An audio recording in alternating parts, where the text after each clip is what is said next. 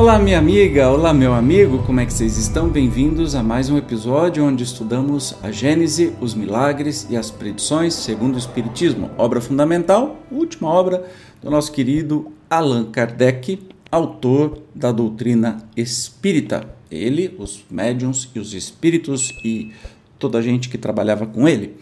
É, hoje nós vamos continuar lendo trechos né, dos evangelhos que fala sobre as predições. Já estudamos sobre predições, agora a gente está só constatando nos trechos.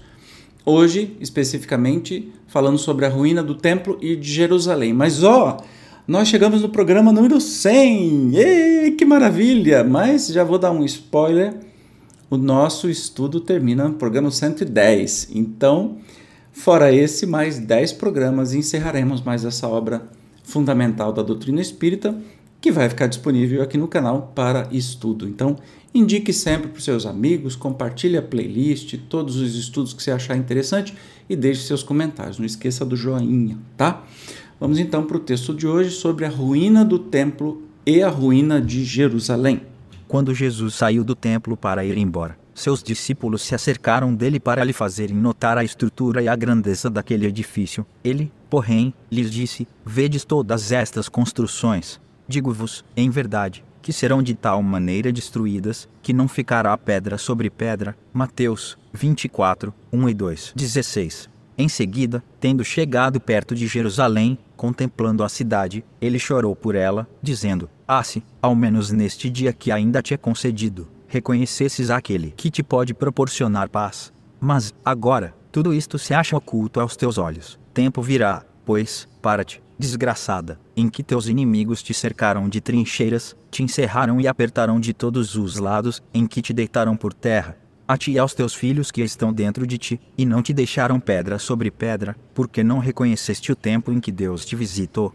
Duas coisas, né? O templo, que Jesus costumava ir, e aquele templo que ele espantou os vendedores, né? Foi o único momento que Jesus ficou exaltado. É, este templo foi destruído depois, né? então ele predisse isso, dizendo que vê todas essas construções do templo, na verdade, não vai ficar pedra sobre pedra. Depois ele fala sobre Jerusalém, que incrivelmente até hoje é um pipoco danado que acontece lá. Né? Foi destruída, foi reconstruída, foi um monte de coisa e é dividida hoje né, em três partes. Né? O cristão é, tem judeus, tem dos islâmicos e é uma cidade ainda muito é, complicada.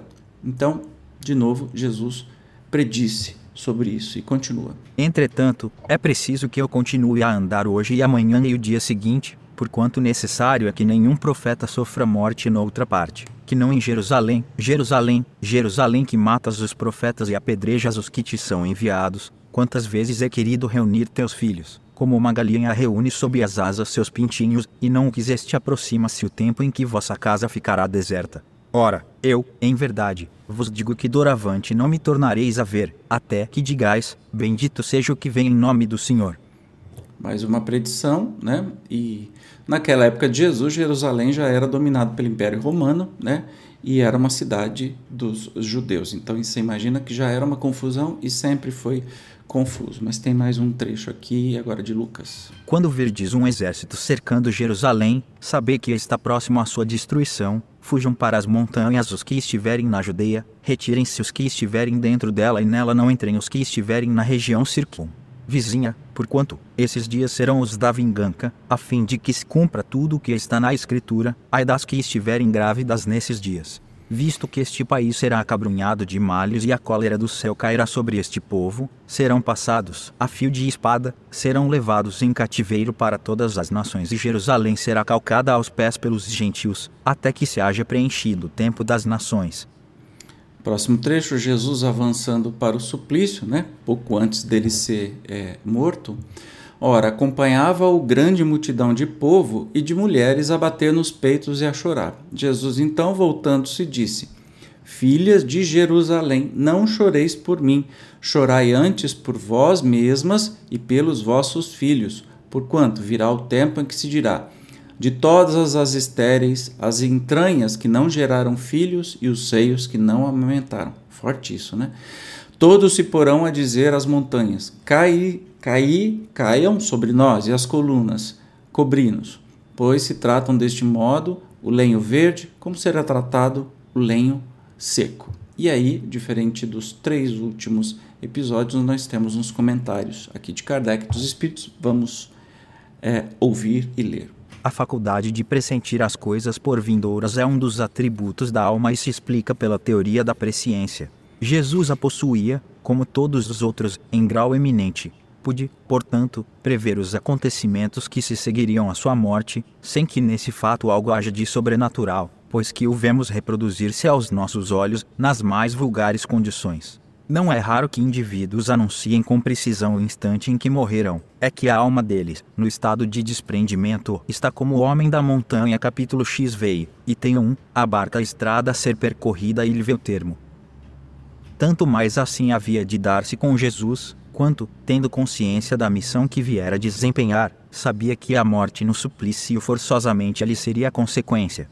A visão espiritual, permanente nele, assim como a penetração do pensamento, haviam de mostrar-lhe as circunstâncias e a época fatal. Pela mesma razão podia prever a ruína do templo, a de Jerusalém, as desgraças que se iam abater sobre seus habitantes e a dispersão dos judeus. Então, assim, é uma faculdade que é comum às pessoas, né?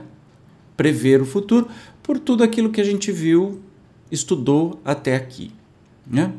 Em maior ou menor grau, se, a, se isso vai ter algum crescimento. O que não dá é a pessoa que é pitoniza, né? Que é a pessoa que é, olha, eu vou ler o seu futuro, você me paga, eu vou ler o seu futuro. Aí já é charlatanismo, não, não, não tem nada a ver. Mas outro tipo de coisa, pessoas que pressentem a própria morte, o momento que vai chegar, ou, outras coisas que são permitidas, são espíritos mais evoluídos que aprenderam com isso. Jesus, então, topo de linha, né? Claro que sabia tudo que ia acontecer, porque já sabia isso antes de reencarnar, né? Antes de vir a esse planeta, ele já sabia que ia dar ruim. o que ele tinha para falar, ele já via em vida a perseguição que sofria. Imagina se ele não ia ser é, morto por causa disso. Né? Então, é natural, é a presciência ou a predição, prever este futuro até certo ponto, é muito natural, como a gente estudou antes. Aí nós tivemos as explicações sobre Jerusalém né, e o templo, por exemplo, que Jesus sabiamente falou e depois aconteceu de verdade. No próximo episódio, nós vamos falar sobre maldição contra os fariseus. Ai, ai, ai, tá ficando quente. Eu espero, como sempre, obrigado por ter chegado até aqui e até o próximo programa. Tchau.